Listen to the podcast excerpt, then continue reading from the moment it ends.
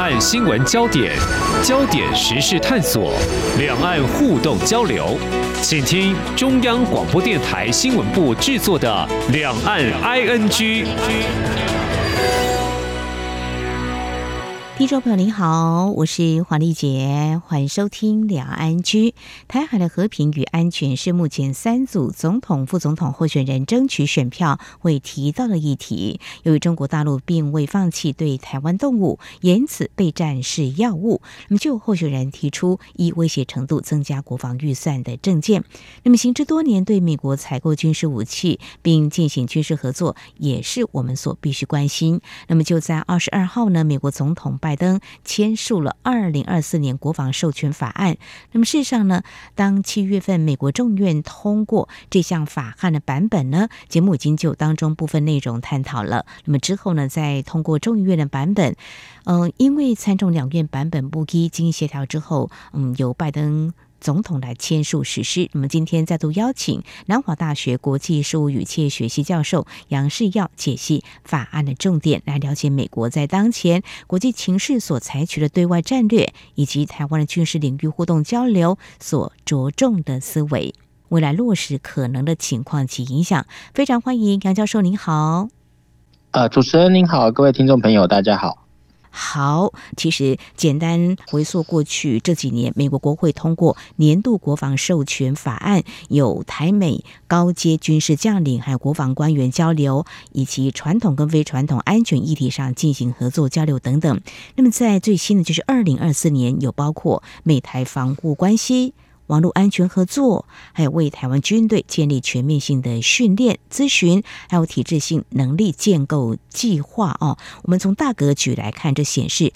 中国被列为美国对外战略威胁之一，而且是在拜登总统嗯力推着印太战略目标之下，我们台海的安全其实是美国非常重要的一环，是吗？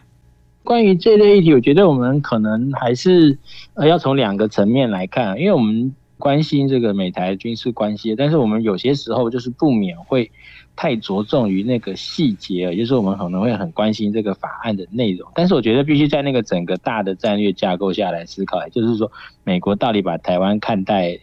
为什么样的地位？那我觉得这说来虽然说可能有一点逆风了，但是我觉得必须要这个很诚实的说，也就是说，其实在美国整个战略的规划中，台湾比较接近那个放弃区的概念，也就是说，他并不会把这边当做是一个必须坚守的要点。所以我觉得他在这些年来，他对台湾的所谓的支持，我觉得比较多是象征性和延迟性的层面，以及法律的一些频频抛出议题，但是在实质面比起来，我觉得。很明显可以看到，就是美国没有打算把我们当做一个必不可少的要点，啊、因为我觉得有一个很明显的指标，就是可以看到，就是嗯，这如果你说面对这个共军的威胁，但是我们说。就连新加坡都有买到 F 三十五战机，但是美国没有销售给我们。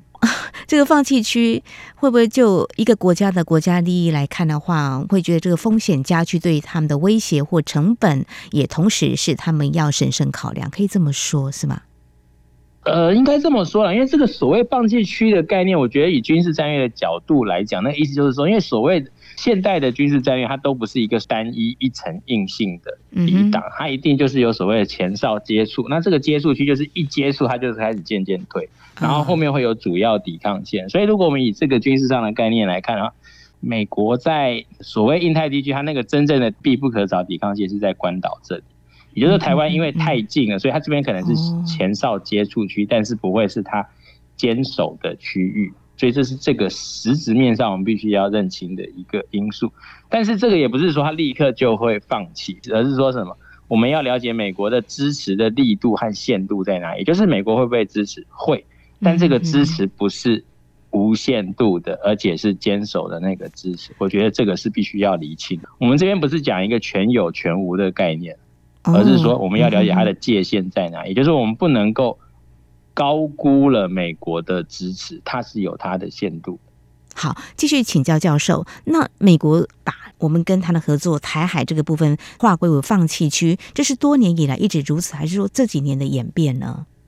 我觉得这是其实是一个长期的趋势哦，因为所谓的战略的价值随着军事科技的条件在改变了，所以呢，我们说其实我们说台湾的很多的战略地位的那个论述，其实是在冷战早期，但是因为科技的进步啊，卫星太空啊，然后核子潜舰啊。这个航空科技等等这方面的进步，所以其实我们可以这么说啊，就是说前进基地的需要随着科技的进步，它日益减低了。所以我们说这个态势其实大概到七零年代就已经很清楚了。所以这也是其实是美国当时为什么会断交废约撤军啊，其实就是在这个背景开始。所以我们说这个并不是现在的事情，它是从七零年代一路就到现在。当然，在这个一路所谓放弃区的概念中，那个。还是有一些支持的力道维持住，但是这就是我们说，因为那个放弃是属于大战略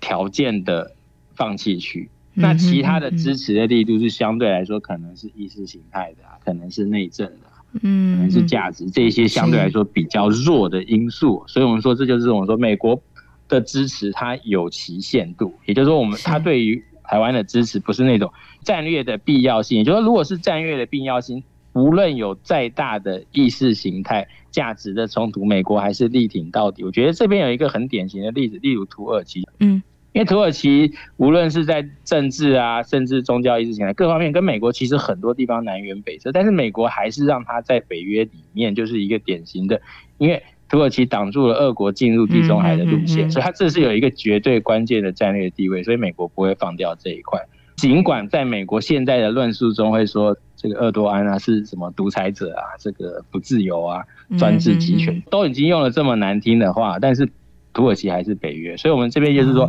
这个比较之中我们可以看到，所以台湾不是土耳其那种状况，比如土耳其是战略重要，但意识形态上不容，但是因为战略重要，所以它是北约的正式的成员，美国提供它先进的军事科技，但台湾这边就是并非具有战略之重要性，但是。能够说的就变成是意识形态啊、价值这些东西。好，意识形态或价值哈。总之，这个总额达到八千八百六十亿美元的二零二四财政年度国防授权法案哦，其实有关台美军事合作是其中的一个面向。那我们就还是来看台美部分。嗯，因为在这次通过的法案当中，我提到美方为台湾军队建立全面性的训练、咨询、体制性能力建构。计划哦，那在七月份的时候，其实我们有谈到这个部分了哈。美方思维做法就是协助强化台湾自我防卫。以我们当前台湾军事训练，是不是要更多的磨合？或者说，其实我们因为采购美方的武器，其实在某些训练早就已经是美式的训练了。那再加注就是在新购入的武器以及因应。中国大陆可能作战的一个策略，呃，我想这个部分就跟之前的时候有提到，就是说这个美台的军事的这些训练上的合作一直都是非常密切。就是说，以前也许没有说，但是几乎可以这么说，一年三百六十五天，随时大概都有美国某个阶层的人在台湾进行某种程度上的交流以及指导。所以，我们其实的确就如同这个，我们之前也有提过，因为采购军备。来自美国，那他那个配套的训练一定也都是从美国来的。那再加上这个从过去从二次大战期间以来，就是国军跟美军的这么多合作的传统，所以这些它是不容易立刻切断。而且就是我们讲持续的那个支持，虽然不是基于强烈必要的战略利益，但那个支持一直都还是维持到一定程度。所以这个训练它持续一直都在做。这个训练其实深入到这个。当然，这有些可能细节不方便透露了，就但就我所知的，就是说，它对于我们除了就是那种一般性的操作知识啊、运用的训练之外，对于我们相当多的可能是计划层面或者是一些构想啊，其实都有提出相当多的意见，而且就是说相当务实的，而且实质的提供有用的意见。所以说，现在这一些在法案中去宣示，其实就是我说它其实主要是一个。宣誓的作用，但是就其实质面而言，并没有特别的去加强。但是我们这边可能就要思考是，如果实质面没有加强，增大了宣誓的力度，这样是好还是不好？可能是我们比较需要去讨论的问题。因为其实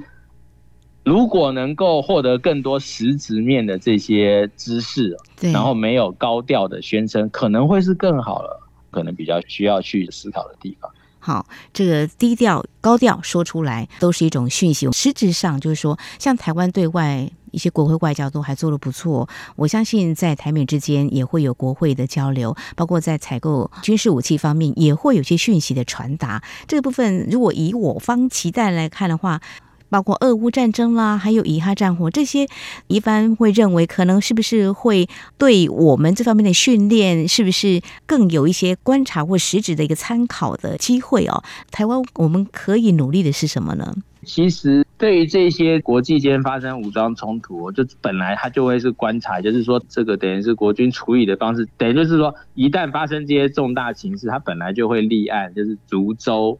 进行会诊跟报告来研析，这些都是例行一直都会在做的事情。那这个部分当然就是美国也会在这些冲突中看到很多新的状况了。所以在这个部分，我觉得反而就是说，因为美国特别是他看到俄乌战争或这个以巴冲突之类某一些状况，对他来说也是有些意外的。所以说。这个部分其实正是就是说双方可以更深入交流、互相交换意见的地方。就是说这一次这些事件可能就不像我们以往想的说，哎，美国就是比较懂、比较专业，因为他这一次在俄乌战争之类的冲突中，他们也有某些是出乎他们意料的状况，或者是乌克兰方面有些说说美国提供的训练根本不实用啊，就美国自己在俄乌战争中学到了新的知识。嗯，就对他们自己来说都是新的知识。那我觉得，那这样当然会是一个很好的管道，因为就是美台军事合作在这一些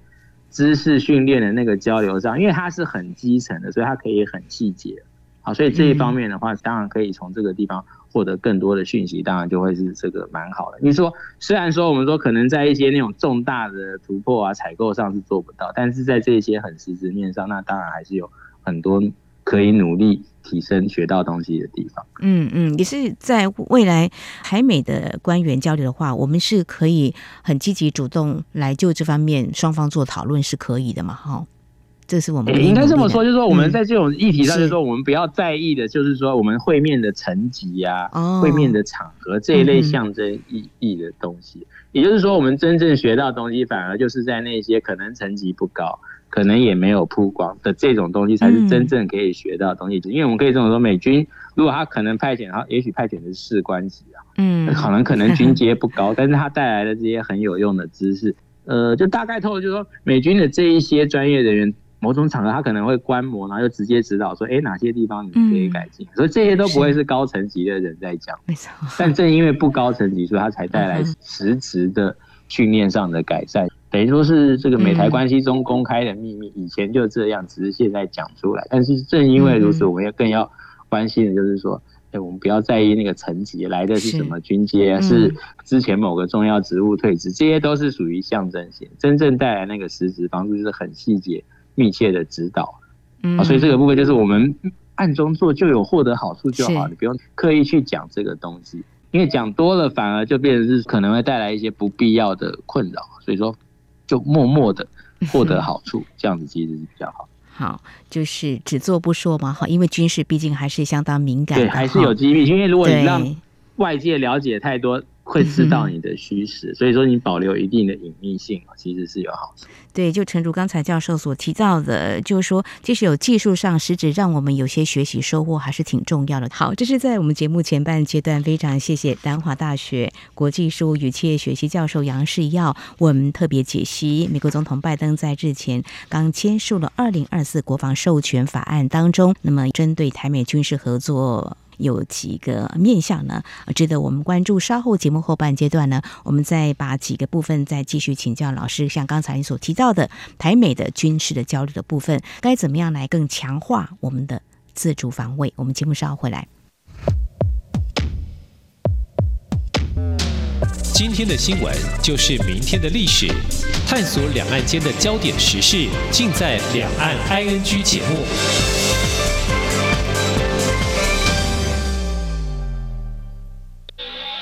这里是中央广播电台台湾之音。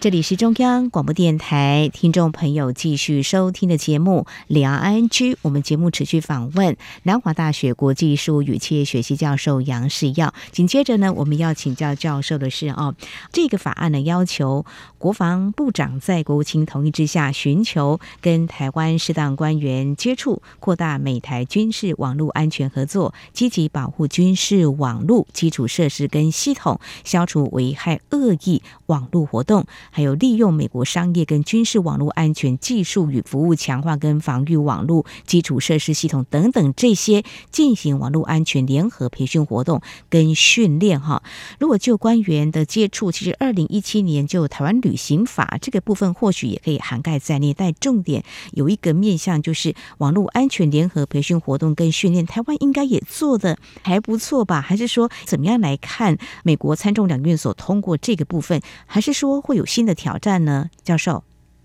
呃，我觉得这部分可能反而比较需要谨慎一些哦。接续我前面所谈到，因为就是说，我们现在对美台关系有些时候就是不免太过在意那个象征面，而忽略的实质面哦。那我觉得网络安全合作就是这样一个典型的例子。因为其实我们现在在安全研究领域之中，对于安网络安全这个议题，我们现在讨论很多的就是这件事情是不是被夸大。被过度炒作了，那这样子带来的坏处就是，反而让我们在更大的威胁上反而失去注意力，或是模糊了焦点。我们太聚焦网络安全威胁，因为实际上，嗯，网络安全威胁在过去很长一段时间，因为是新兴议题，所以大家变得很刻意，一直去讲它，要唤醒重视。那在这个过程中，就不免把它夸大了。可能一些报道中会听到说，哎，我们每天遭遇到几万然后几十万次的网络攻击，听起来好像非常严重。但其实这个在网络世界来说，这根本其实是稀松平常的事情，那就像呼吸一样。因为就是说，本来就是你根本就不晓得这个网站可能被这个连线，这种情况就是说，这一些事情其实就安全威胁，它是很低度的事情，好像次数很多，但是真正能构成。危险的活动，这些是几乎是没有，因为就是说，它能测到这些公开的网站，但这些公开网站其实跟我们内部核心的有关部队指挥调动的这些，其实它是完全隔开，它甚至跟我们内部的可能一些行政啊、人事作业的那些资料也都是隔开的。所以我说，网络安全合作这个议题，我觉得它某种程度上。是被夸大。那在美台关系这个脉络之中，我觉得谈这个议题，就是说，我们更要小心的，就是因为美国在实质面上没有给予很大的提升，所以他才用这种象征面的东西来制造一种那个好像美国加强挺台这种气氛。所以我觉得这个才是我们需要去警觉的。当然，我们现在现在谈这个有点以美论的概念，可能这个气氛上好像不对，但是我觉得正因为我们站在自己。国家利益的角度，才更要小心这种事情而已。也就是说，我们不能够被美国这一种呃口惠啦，或者是说这种象征性的操作就交代过去了。我们其实要更要去警觉，并且去提防说，实质面上我们到底得到什么？因为我们说，也许他派了很高层的官员，是，也许有很象征性意义高的那种互动，但我们更需要的是实质面的这个交流。嗯，所以这个是我觉得特别在网络安全上也是如此。OK，好，我们要努力。我想这也不是呃这一朝一夕的事情哈。那可能多年来，嗯，这都是一个我们必须正视的问题。那不管是三组总统候选人哈，我想这应该都是我们人民的期待。如果要保卫台湾的话，我们自主防卫如何提升，在美台军事合作的部分，真的是要更加努力来突破哈。那接下来呢，我们也看到，就说这个法案要求国防部长每半年向国会递交报告。说明中华人民共和国在台湾、东南亚、南海等地的军事发展，包括武器升级、采购、军事行动等等，哈，嗯，这个当然对我们台湾来说也是一个很可以参考的一个资讯嘛，哈，可以知道啊中国大陆的动态，就我们台湾来说啊，但是嗯，最近也关注到就是美中的军事沟通对话。在过去中断一年半，那么在二十一号刚刚恢复，怎么样来观察？也许不是一个直接牵动影响，但是嗯，怎么样来看美国国会的要求？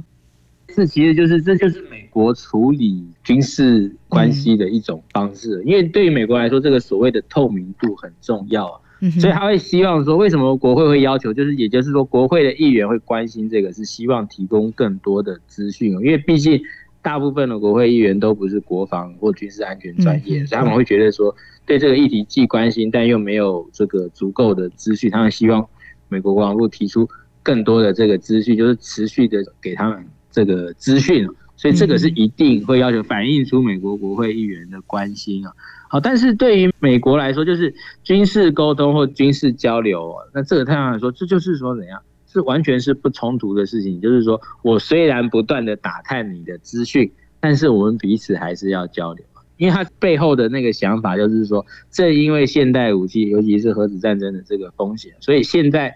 对于核子强权之间某种军事上的这个互动，其实对大家都有好处。就是大家如果存在那一种误会或误判，那可能后果更严重。所以说，一方面，这个美国国会希望有更多的这个资讯，了解共军的这个动态活动啊、发展。但同时，美国也是持续交流，因为这个军事交流这件事一向都是美国比较积极希望，因为他们认为这是一种交往并且降低风险的方式。所以在他们看来，这两件事是完全不冲突。所以我觉得在这个部分落实没有问题啊，就是说美国国防部本来就在收集这些资讯，美这个是他们会乐意做的事情啦。也就是他们有更多的机会，嗯，更密集的去公布这些资讯，当然有助于美国国防部争取到更多议员的支持。所以我觉得这两件事情不会有什么抵触的地方啦，因为这是美国历来都认为这是有利于美国安全。嗯哼，这是美国的想法跟方式哈，那只是中国大陆又会怎么样来看？好，我们持续呢在关注这个法案，呃，其实是有要求国防部长跟美军参谋首长联席会议主席跟国家情报总监协调，在法案生效一百八十天内向国会递交台湾持续军事封锁的风险跟影响全面分析报告，评估中国可以对台湾实施持续军事封锁的方式，找出中国可能。对台军事封锁的迹象、警告跟可能的时间表，还有中国可能采取其他胁迫方式，评估对台影响、对美国本土威胁跟嗯一些潜在负面的影响，美军必须要进行调整等等。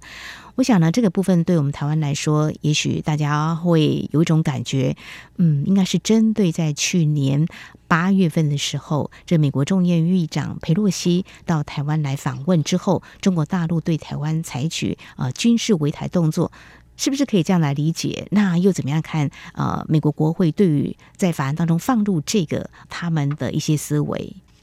我想这个部分主要的反映出来就是美国的。国会有对这件事情的焦虑，就是他们知道，就是两岸或是美中关系中有危险的因子存在。那对他们来说，这会是一个困难的决策。也就是说，他们